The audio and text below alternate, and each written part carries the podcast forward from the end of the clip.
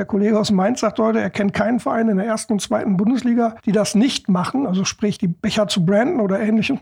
Habe ich ihm gesagt, jetzt weiß er einen Verein in der dritten Liga, der das macht. Und ja, wenn man in die Richtung geht, dann tut es manchmal eben auch weh, sonst ist es vielleicht auch keine Haltung. Brückengeflüster. Der VFL-Podcast der NOZ. Hallo und herzlich willkommen zum Brückengeflüster, dem Podcast zum VfL Osnabrück der NOZ Medien. Ja, es ist, wir haben genau mitgezählt, der erste Podcast im Jahr 2023. Und wir begrüßen als Premierengast in diesem Jahr Michael Welling, den Geschäftsführer des VfL Osnabrück. Oder muss ich sagen, Dr. Michael Welling. Legen Sie Wert auf den Doktor? Ich glaube, das hätten Sie jetzt die letzten zwei Jahre mitbekommen. Nein, auf keinen Fall. auch ein Verlor von mir und auch noch frohes neues Jahr. Wünschen wir Ihnen und dem VfL auch. Susanne Vetter ist bei mir. Wir sind zusammen hier die Moderatoren dieses Podcasts. Von und mir wir natürlich haben, auch ein gutes neues Jahr. Natürlich. und wir haben eine ganze, ein ganzes Bündel von Themen. Und Herr Welling, ich hoffe, Sie sind ähm, in jeder Hinsicht gut ins neue Jahr gekommen sehr gut, sehr ruhig, zu viel gegessen, zu viel getrunken, zu viel gefaulenzt, aber es war schön. Ich bedanke mich noch für Ihre Playlist, das kann ich immer einstreuen. äh, Herr Welling hatte mir eine musikalische Weihnachtsplaylist und dann im Folge auch eine persönliche Playlist mit sehr, sehr interessanten. Äh, Interessant ist aber auch ein schönes Wort in diesem Kontext. Äh, ja, also meine Tochter fand es ganz toll und sagte, was, das hatte er da drauf? Und ähm, das sei aber auch nur gesagt, es hat sich, es hat sich bewährt an Silvester. Da streuen wir nachher ein paar Songs ein. Was Ihre Top 3, Herr Welling? Kriegen wir hin. Die Frage ist nur, ob das jeder hören will. Also da fragen Sie mal Sebastian Rüther, der hat da manchmal eine andere Meinung. Ja, das kennen wir bei uns in der Redaktion auch. Da würde Stefan Alberti musikalisch mit Ihnen keine fünf Minuten verbringen. Ähm Und umgekehrt. so, jetzt wird es aber wirklich ernst. Also wir sind ja nicht mehr, wir sind ja nicht mehr in Feierlaune. Ähm, am Montag hat eine Versammlung, die Jahreshauptversammlung stattgefunden, die Fortsetzung der Jahreshauptversammlung, die nötig wurde, weil bei der ersten Auflage oder bei der richtigen Jahreshauptversammlung nicht genug Mitglieder waren, um über Satzungsänderungen zu befinden. Dass diese Hürde war am Montag nicht mehr aufgestellt, sodass alles planmäßig gelaufen ist. Nach 20 Minuten, genau wie Sie prognostiziert hatten, waren die drei Anträge so beschlossen. Und äh, vielleicht können Sie ganz kurz zusammenfassen, was ist das was der Kern dieser am Montag beschlossenen Satzungsänderung? Oh, ich versuche das. Also in der Tat, es ging glücklicherweise sehr schnell. Ähm, das hatten wir aber auch erwartet. Deswegen konnte ich sehr ambitioniert diese 20 äh, Minuten auch äh, formulieren. Ähm, deswegen formulieren, weil natürlich die Satzungskommission die letzten Monate sehr intensiv äh, gesprochen hat, dass viele Dinge eben auch eingeflossen sind. Äh, eben auch die unterschiedlichen Perspektiven der unterschiedlichen Abteilungen, was ja an der Stelle wichtig ist. Ähm, es geht um zwei, drei relativ einfache Dinge. Es geht zum einen um das Thema der ähm, Ehrenmitglieder, die eben jetzt erstens ähm, von jedem Mitglied vorgeschlagen werden können, das aber vor allem dann zweitens durch den, das Präsidium eben beschlossen werden kann und es nicht mehr in einer Mitgliederversammlung erfolgen muss. Und ich halte das für eine sehr, sehr gute und eine sehr, sehr sinnvolle äh, Neuerung, denn man muss sich das nur mal vorstellen, es wird über ein Ehrenmitglied dann in einer Mitgliederversammlung äh, abgestimmt und da gibt es drei Leute, die sich einen Spaß draus machen oder warum auch immer sagen, nee, wir sind dagegen. Das wäre ein Signal, was, glaube ich, nicht gut ist. Und ich glaube, dass wir hier vor allem dem Ehrenrat, aber auch dem Präsidium und allen anderen sehr gut zugestehen können, dass die bei der Auswahl von Menschen, die als Ehrenmitglied in Frage kommen, schon sehr, sehr gewissenhaft sind. Deswegen finde ich das eine sehr, sehr wichtige Neuerung. Das andere ist eine prozessuale Frage. Die prozessuale Frage, wir hatten das, äh, ich glaube, vor zwei Jahren während der Pandemie mal gemacht, ähm, aber nur in bestimmten Fällen, nämlich dass wir ein elektronisches Abstimmungssystem gemacht haben. Das haben wir jetzt eben auch implementiert. So, jetzt muss ich so überlegen. Das hat damals super geklappt. Ne? Das hat super funktioniert, aber wir mussten ja bei einigen Themen und insbesondere bei den Themen, die längerfristig sind oder die, die langwierig dann auch sind in so einer Versammlung, mussten wir aufgrund der Satzung ja dann auf das ja. herkömmliche Verfahren ausweichen.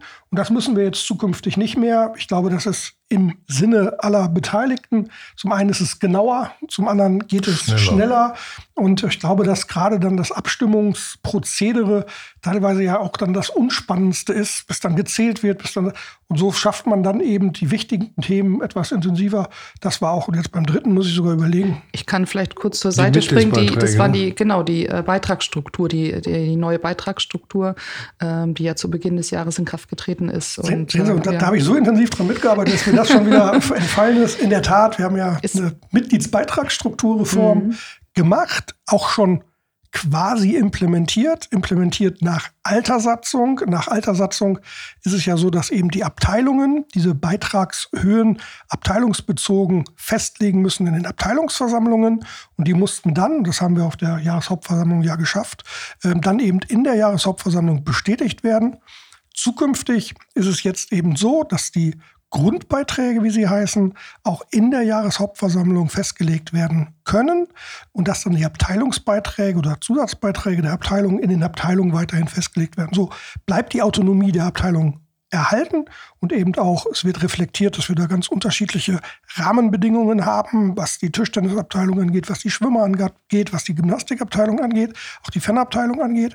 Und gleichzeitig haben wir eben eine Einheitlichkeit in der Beitragsstruktur. Und deswegen konnten wir das jetzt gestern dann noch in der Satzung reflektieren und dann im nächsten Jahr implementieren. Sie haben gesagt, Sie haben intensiv daran mitgearbeitet. Vielleicht noch mal ganz kurz, was ist denn jetzt dieser große Vorteil davon und warum war es denn genauso wichtig, das auch umzusetzen? Das sind mehrere Aspekte. Wir haben uns vorher Ziele formuliert, warum wir das machen. Das eine war auch da äh, ja, der, der Weg hin zu mehr einem VfL ähm, und weniger ähm, viele Abteilungen unter einem Dach, die natürlich sehr autark sind, aber da hat jede Abteilung natürlich eine eigene Beitragshöhe, eine eigene Beitragsstruktur gehabt. Da war alles relativ unterschiedlich.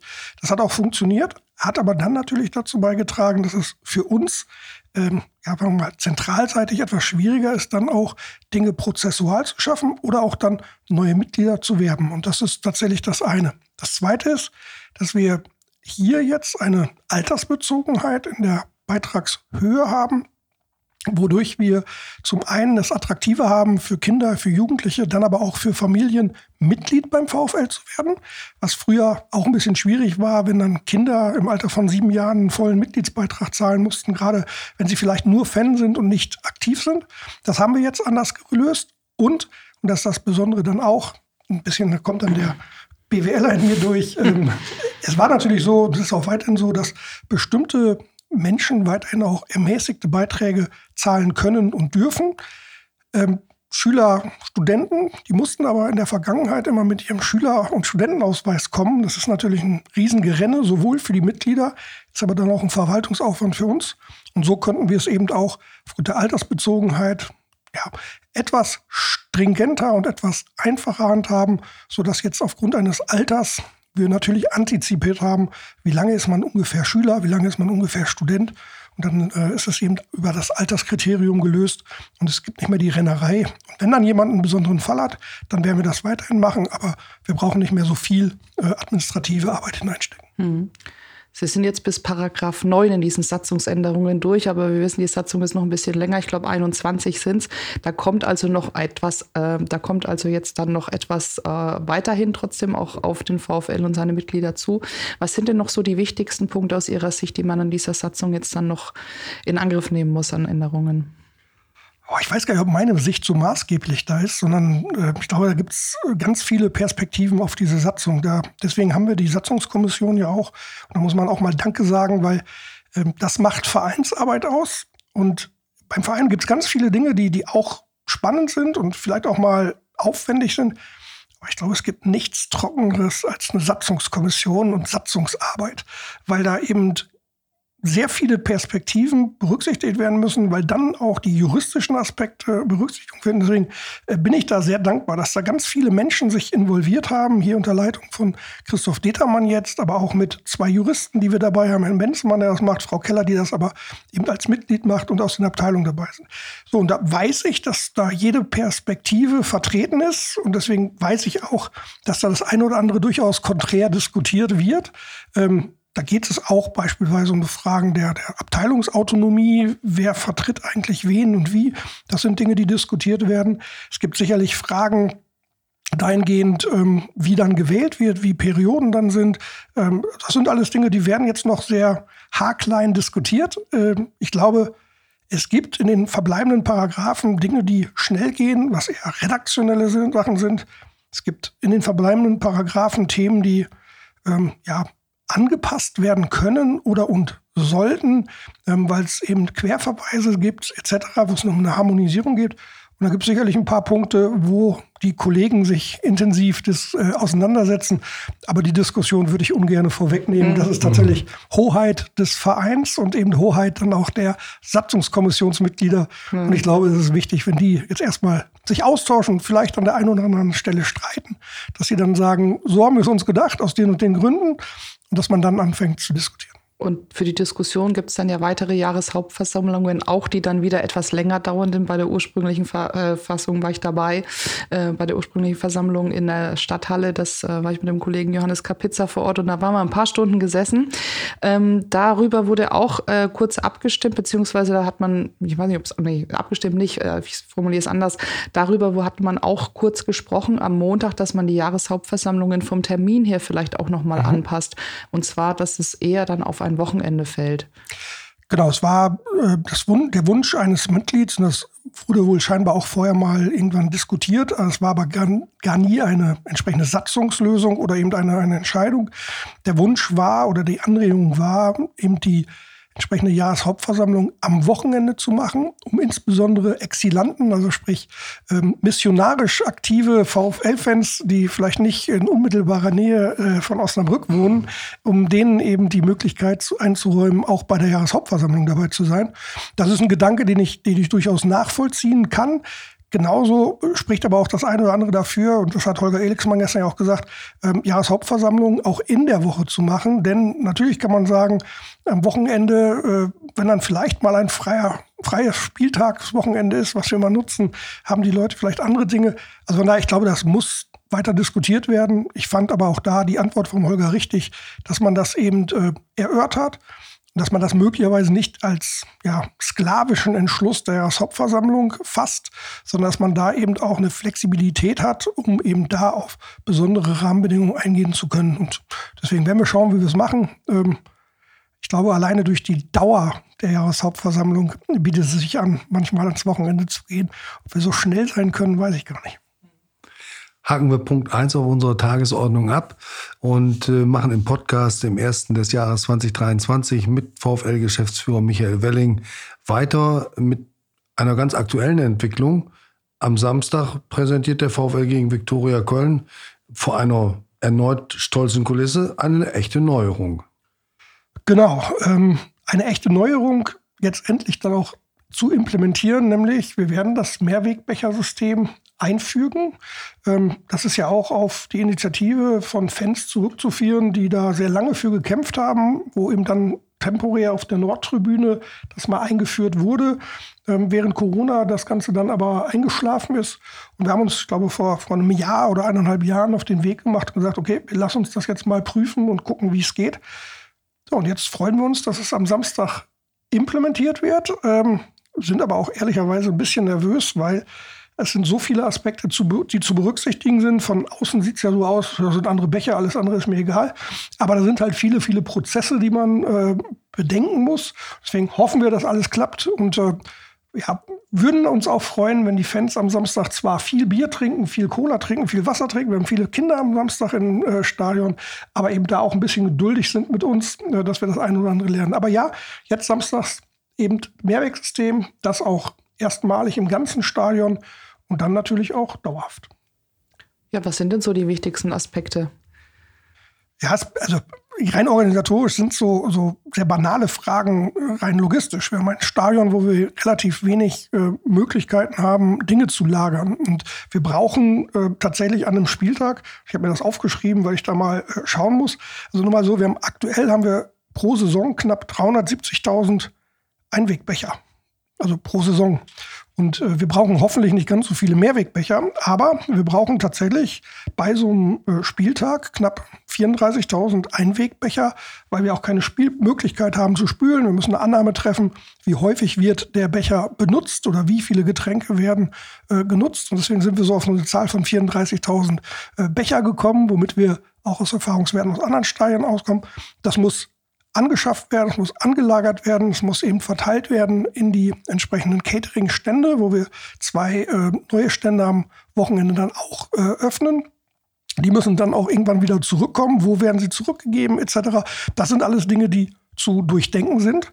Die müssen dann eingesammelt werden und müssen dann halt auch wieder gespült werden. Das sind so die ganzen Prozesse, die wir haben. Das wird am Samstag so sein. Es wird ein Mehrwegbechersystem im Public-Bereich, also im Zuschauerbereich sein, aber dann auch im sogenannten VIP-Bereich für die Becher, die mit nach draußen genommen werden. Auch da müssen wir natürlich gucken. Im VIP-Bereich zahlen unsere Gäste da natürlich keinen Pfand. Es wird deswegen eine andere Größe sein im VIP-Bereich, eine, eine kleinere Abgabemenge, damit wir da auch nicht durcheinander kommen. Es gibt ein Euro Pfand für, das, für den Becher, der eben zu entrichten ist, der anschließend aber auch entsprechend wieder eingelöst werden kann. Und wer sagt, nee, brauche ich gar nicht, da werden entsprechende Behälter stehen, die können dann als Pfandspende sein. Und das kommt dann unserer unglaublich tollen Nachwuchsabteilung zugute. Mhm. Also wenn ich jetzt quasi mir ein Bier holen würde am Samstag, weil ich bin ja privater dieses Wochenende, dann äh, könnte ich mich mit dem Becher nochmal anstellen und sagen, mach nochmal voll oder äh, geht das nicht? Ui, das ist ja eine gute Frage. Ähm, Praktikerin. Ja, das finde ich, find ich super. Aber so, Der Franke. so, so intensiv habe ich das noch gar nicht durchdacht. Äh, nein, der, der übliche Weg ist, Sie holen sich ein Bier, ganz normal, wie das bislang der Fall ist. Sie bezahlen das auch ganz normal, wie das bislang der Fall ist, mit diesem einen Euro mehr. Und wenn dann ein zweites äh, gewollt wird, dann gehen Sie mit dem Becher dahin, geben den ab und kriegen ein neues, weil die Kollegen hinter den äh, Ständen natürlich auch vordisponieren, weil wir sicherlich nicht dann sagen, die Frau Vetter kriegt jetzt ein frisch gezapftes Sieben-Minuten-Pilz. Äh, es sind zwar sieben Minuten, aber die werden hoffentlich vorgezapft. Ähm, und ansonsten würden ja möglicherweise noch mehr Menschen auf ihr Bier warten. Und deswegen, wenn sie dann den Becher abgeben und einen neuen bekommen, der dann wieder gefüllt ist. Sehr gut. Sie haben gesagt, dann wird bezahlt. Das geht ja im Stadion seit, äh, ich glaube, ein paar Jahren schon nur mit der EC-Karte. Ja, seit der Corona-Pandemie dann ausschließlich, Ausschließlich. mit der EC-Karte und das wird jetzt auch wieder der Fall sein. Denken Sie da auch darüber nach, ein ergänzendes System zu nutzen, bargeldlos zwar, aber es gibt ja auch in anderen Städten, in anderen Stadien Karten, was auch nicht ohne Problematik ist, weil Gäste, die nur einmal in dieses Stadion kommen, die äh, schaffen es ja nicht punktgenau ihre Karte zu entleeren, was dann automatisch auch wieder eine Spende für den gastgebenden Verein ist. Ja, der sogenannte Schlummergroschen, der in Schalke ja berühmt geworden ist, wo manche mu- mutmaßen, Schalke konnte deswegen nur manchmal, nein, das sage ich besser nicht.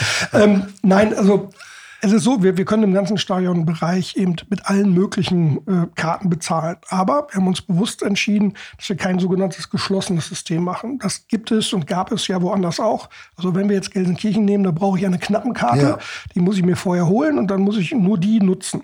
Und wir haben gesagt, nee, das ist ja Quatsch, sondern die Menschen haben gelernt und die Statistiken zeigen das, dass bargeldloses Bezahlen mit Handy, mit Uhr oder mit Karte immer mehr äh, implementiert wird. Und deswegen wollen wir kein geschlossenes System, sondern die Leute sollen damit zahlen, wie sie es wollen. Nur leider eben nicht mit Bargeld. Bargeld deswegen nicht parallel, weil es dann zwei Systeme wären und das wäre dann vom Aufwand zu hoch. Und deswegen haben wir gesagt, wir machen eben nur das bargeldlose Bezahlen. Diese Karte, die Sie ansprechen, da überlegen wir gerade eben auch eine Lösung zu finden für Menschen, die eben ja, möglicherweise, das wird am Samstag durchaus ein Thema werden, die eben keine Karte haben. Wir haben gesagt, viele Kinder, weil wir eine Vereinsaktion am Samstag gemacht haben, viele Kinder am Samstag im Stadion und äh, ich kenne es von meinen Kindern, die sind 11 und 13, die haben noch keine EC-Karte. Aber natürlich wollen wir denen perspektivisch auch ermöglichen, eben an Getränke zu kommen. Und deswegen überlegen wir, da eine temporäre Lösung zu schaffen. Da sind wir aber noch nicht so weit. Wir haben uns jetzt auf das Mehrwegbechersystem konzentriert, aber wir wollen auch in dieser Saison so etwas für eben bestimmte Zielgruppen dann auch noch implementieren. Enkeltauglichkeit, Nachhaltigkeit, das sind die Stichworte, die Sie auch mit in den Verein, also sie gab vorher auch schon, aber die, seitdem Sie da sind, die nochmal vielleicht stärker in den Fokus gerückt sind. So kann man es am besten formulieren auch. Würde ich gar nicht so gerne, Okay. ähm, weil ich glaube, das, das, das sind Themen, die auch vorher da waren. Wenn wir gerade über das Thema Mehrwegbechersystem sprechen, ich habe es, glaube ich, schon mal gesagt, dass Freddy Engel, äh, jemand aus der Fanabteilung, der da die Petition ins Leben gerufen hat, also das ist von Fans äh, initiiert und gefordert worden. Und deswegen, äh, wir nehmen das halt auf und versuchen das zu implementieren. Das geht nicht immer von jetzt auf gleich, aber wir versuchen das zu implementieren. Und äh, deswegen glaube ich, war die Bereitschaft immer schon da oder die, die Perspektive darauf immer schon war. Versuchen das jetzt umzusetzen.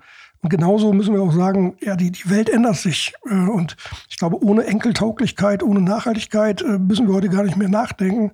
Das ist dann schon etwas, was eine Selbstverständlichkeit ist und sein sollte, auch wenn das der ein oder andere in bestimmten Foren dann auch gerne mal äh, nutzt, um zu sagen, die kümmern sich nur noch um Enkeltauglichkeit und nicht mehr über Fußball. Ja. Das ist dann ein bisschen sehr verkürzt formuliert und auch noch verkürzter gedacht.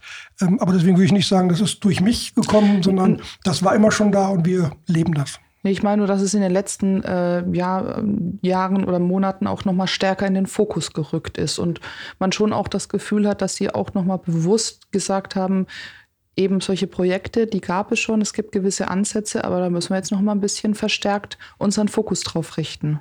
Okay, das, das glaube ich schon. Ähm, ich glaube, ich hatte es an anderer Stelle schon gesagt, wir haben uns ja auf den Weg gemacht mit einem Strategieprozess, haben uns da eben auch ähm, uns gefragt, was sind wir, wer sind wir, was ist eigentlich unsere Aufgabe, wohin wollen wir, was sind die Entwicklungen, die wir berücksichtigen müssen, was sind die Wünsche unserer Fans. Und da war das Thema dann eben eines von, von mehreren, wo wir gesagt haben, das wollen wir machen. Deswegen haben wir auch formuliert, wir wollen enkeltaugliches Steckenpferd der Menschen der Region werden. Und äh, deswegen Zukunftsorientierung da rein. Und Enkeltauglichkeit für uns ist da ja tatsächlich dreigeteilt. Zum einen schon auch, wir sind ein Traditionsverein, aber wir wollen nicht nostalgisch sein. Das heißt, wir wollen nicht in der Vergangenheit verharren, auch wenn wir die ehren und feiern müssen. Aber Enkeltauglichkeit heißt dann eben auch dieses Weitergabe des Feuers, dass eben Oma und Opa mit äh, Enkelinnen und Enkel ins Stadion gehen und, und ihre Leidenschaft weitergeben. Das ist so das eine. Enkeltauglichkeit ist, glaube ich, aber auch, und das müssen wir auch gerade hier in Osnabrück sagen, schon auch ein Wirtschaftsprinzip von vielen, vielen Unternehmen hier in der Region, die in Eigentümer-Familienhand sind und die nicht Shareholder-Value-orientiert sind, Aktienkurssteigerungsorientiert sind und schneller Profit, sondern die etwas weitergeben wollen, Werte vermitteln wollen und Werte auch vererben wollen, Vererbungsfähigkeit von Unternehmen. Deswegen ist es auch ein wirtschaftlicher Aspekt. Und dann Enkeltauglichkeit, der dritte, das dritte, äh, der dritte Baustein eben ökologische und soziale Enkeltauglichkeit. Da geht es eben darum, dass wir etwas weitergeben müssen an die nächsten Generationen, dass sie eine lebenswerte Zukunft haben. Ich glaube, das ist eine Aufgabe, die wir haben und die wir als gemeinnützig orientierter Verein, der wir von Haus aus ja auch sind, auch wenn ich hier als Geschäftsführer einer KGA spreche, äh, dass wir uns das immer wieder auch bewusst werden müssen. Deswegen auch eine Gemeinwohlorientierung als Verpflichtung haben. Was alles auch unter dem Aspekt zu sehen ist, dass Verein und KGAA damals bei der Ausgliederung ja durch tiefe Gräben getrennt spürbar zusammenwachsen. Das Verständnis füreinander ist größer und diese Gräben sind äh, würden Sie sagen, weitgehend zugeschüttet? Ja, ich glaube schon. Also es ist sicherlich, dass das mal aufpoppt. Manchmal muss es auch aufpoppen, weil es einfach eine formale Unterschiedlichkeit gibt. Aber ich glaube schon, dass so die Wunden der Vergangenheit, äh, ja, vielleicht nicht alle komplett geheilt sind, aber zumindest schmerzen sie nicht mehr in der Form, mhm. wie sie eine Zeit lang geschmerzt haben. Und ich glaube auch, dass es normal ist, dass es da ja Befürworter, aber vielleicht auch Gegner dieser Ausgründung gibt und auch damals natürlich gab, aber auch heute noch gibt. Das ist normal. Äh, wir müssen nur heute einfach mit der Situation umgehen, wie sie ist. Und ich glaube, im Sinne des VfL in Gänze ist es eben gut, dass wir manchmal eben nicht mehr darauf pochen, dass das eine KGAA und das andere der EV ist. Zumal die KGAA einfach ja auch eine Tochter äh, des EVs ist. Von daher können wir das gar nicht mhm. ohne einander denken. Äh, genau wie wir auch eine Stadion-KG haben. Äh, das spielt ja nie eine Rolle, dass wir die auch haben. Deswegen ist es, glaube ich, wichtiger, dass wir im Sinne des VfLs agieren. Ich glaube, das machen alle verantwortlichen Akteure, sowohl im Präsidium als auch in den Abteilungen, als auch in den Gremien, Ehrenrat, Aufsichtsrat, Beirat. Und das macht Spaß. Und ich glaube, dass wir bei aller Diskussionsfreude, die ich auch habe und äh, wo ich mich auch gerne mal streite mit dem einen oder anderen, aber dass wir eben mit allen Akteuren dann immer auch am Wohl und Wehe des VfL interessiert sind und das macht Spaß. Würde gerne nochmal zurückkommen, Susanne, auf den Punkt, den du angesprochen hast. Enkeltauglichkeit, Nachhaltigkeit. Ähm, das wird, wie man heute so sagt, gelebt beim VfL. Ihr Ticketing-Manager äh, oder B, B2F-Verantwortlicher Marco Grun hat hier mal im Podcast gesagt, wir sind Überzeugungstäter. Wir machen das nicht als Marketing-Effekt. Und ich glaube, da liegt der entscheidende Punkt, äh, wenn solche Aktionen auch in die, in die Breite, in die Menschen hinein wirken. Ja, also es, gerade in dem Bereich gibt es ja oft so diese Vorwürfe auch zu Recht von Greenwashing oder wenn wir an Katar denken, Sportswashing. Und deswegen ist es, glaube ich, falsch, sowas zu machen aufgrund des kurzfristigen Effekts. Deswegen muss man Überzeugungstäter sein. Wir haben uns dessen vergewissert, was wir sind, wie wir sind. Wir wollen Brückenbauer sein. Wir wollen eben Haltung eben auch leben. Das tun wir und das machen auch die Mitarbeitenden. Und dann kann man das auch nur auch so machen. Und wenn wir jetzt auf das Mehrwegbecher-Thema zum Beispiel zurückkommen, ja, man muss sagen, das kostet uns knapp 50.000 Euro im Jahr zukünftig. Mhm. Also es ist natürlich teurer, dieses Mehrwegsystem zu machen, als Einwegbecher zu haben. Mhm. Ist egal, wie wir es machen, aber es kostet eben halt knapp 50.000 Euro im Jahr. Wir haben heute noch wegen einer anderen Sache mit Kollegen aus Mainz gesprochen, die ich auch noch kenne. Ähm, ja, viele Vereine machen es da beispielsweise anders. Die vermarkten dann diese Becher, da kommen dann irgendwelche Logos drauf oder kommen dann alte Spieler drauf. Ja, das kann man machen. Aber nachhaltig ist es nicht. Das ist genau der Punkt. Also das ist tatsächlich etwas aus einer Marketingperspektive schön. Dann nehmen aber die Leute diese Becher mit nach Hause und äh, sammeln dann und am Schluss kann man sagen, wer hat die meisten Becher zu Hause. Aber dann müssen neue Becher ge gekauft werden. Das ist dann aus einer ökologischen Perspektive eben Unsinn. Deswegen muss man an der Stelle immer ganzheitlich das sehen. Und der Kollege aus Mainz sagt heute, er kennt keinen Verein in der ersten und zweiten Bundesliga, die das nicht machen. Also sprich, die Becher zu branden oder ähnlichem, habe ich ihm gesagt, jetzt weiß er einen Verein in der dritten Liga, der das macht, wo wir ganz bewusst gesagt haben, wir machen das, wir wollen das machen und ja, wenn man in die Richtung geht, dann tut es manchmal eben auch weh, ähm, sonst ist es vielleicht auch keine Haltung. Genau. Mhm. Sie haben gerade gesagt, Sie, oder der VfL fühlt sich als Brückenbauer und Sie bleiben als Baumeister mit an Bord. Über Ihre Vertragsverlängerung wollen wir nochmal mit Ihnen sprechen, denn das ist so irgendwie kurz vor Weihnachten passiert und ja, fast ein bisschen untergegangen. Ja, das finde ich ja gar nicht, dass es untergegangen ist. Ähm, ja, ich äh, habe meinen Vertrag verlängert und äh, freue mich darüber, dass ich länger an Bord bleiben darf ähm, ja, weiß nicht, ob als Baumeister, ich glaube, das Wort trifft es nicht, als einer, der mithilft, äh, die Schaufel mit Sand zu füllen und äh, wo ganz viele Hände tatsächlich dran arbeiten, den VfL weiter in die Zukunft zu führen. Mhm. Haben Sie denn lange gebraucht, um, gab es einen Entscheidungsprozess? Haben Sie gesagt, hm, vielleicht ist es jetzt schon hm, der Punkt, woanders hinzugehen. Es wird sicherlich andere Vereine geben, die zumindest mal die Fühler ausgestreckt haben. Ähm, oder war es an, am Ende nur eine Formsache? Nee, ich glaube, wenn ich sagen würde, es war nur eine Formsache, würde ich, würde ich lügen oder würde das vielleicht formulieren, weil es sich besser anhört. Nein, ich habe schon drüber nachgedacht. Also da mache ich keinen Hehl raus. Aber jetzt nicht drüber nachgedacht, weil ich äh, glaube, woanders irgendwie was Teures zu haben, sondern schon auch aus der Perspektive heraus, was können wir und was wollen wir beim VfL erreichen. Und äh, das hatte ich, glaube ich, gesagt. Also ich, ich habe keine Lust, jetzt irgendwie die dritte Liga zu verwalten. Also das, das, das kann ich nicht. Da bin ich, glaube ich, zu ähm, energetisch dann an vielen Stellen und da wäre wär ich auch nicht glaubwürdig. Ähm, deswegen war es mir schon wichtig, auch da eine Perspektive zu haben, zu sehen, dass wir uns entwickeln können. Das ist das eine. Und deswegen habe ich da länger nachgedacht. Und natürlich ist es so, wenn man so lange in dieser Branche ist wie, wie ich, dann ist es einerseits so, dass man immer auch mal überlegt, will man das eigentlich noch? Also will man in dieser Branche noch bleiben? Es ist ein Traumjob, aber ähm, man investiert auch viel Zeit, Aufmerksamkeit, Nerven. Äh, Nerven. Äh, ich habe irgendwann mit meiner Frau auch überlegt, also so richtig Hobbys habe ich nicht mehr, außer Zeitung lesen und Kaffee trinken, ähm, weil eben Hobby zum Beruf geworden ist. Deswegen hat man da schon länger überlegt.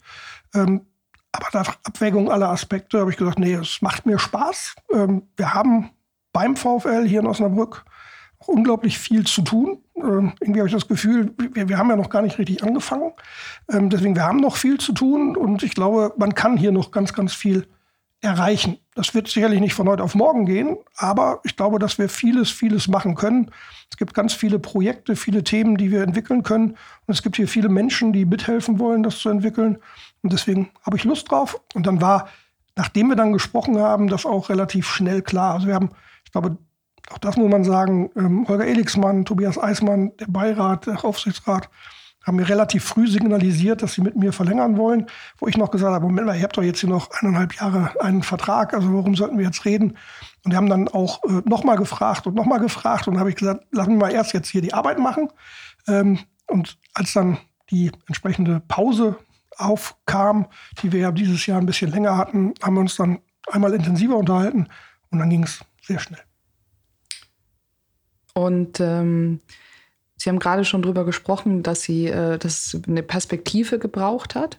Ähm, was waren denn so die wichtigsten Punkte, die Ihnen gezeigt haben, hier ist diese Perspektive da? Und gab es etwas, wo Sie auch äh, die, den Leuten, die Ihnen gesagt haben, wie sieht es denn aus mit der Vertragsverlängerung, gesagt haben, ja, aber das und das muss schon, müsste schon noch passieren oder das und das sollte schon äh, da sein, damit ich auch diesen Stift unter diesen Vertrag setze.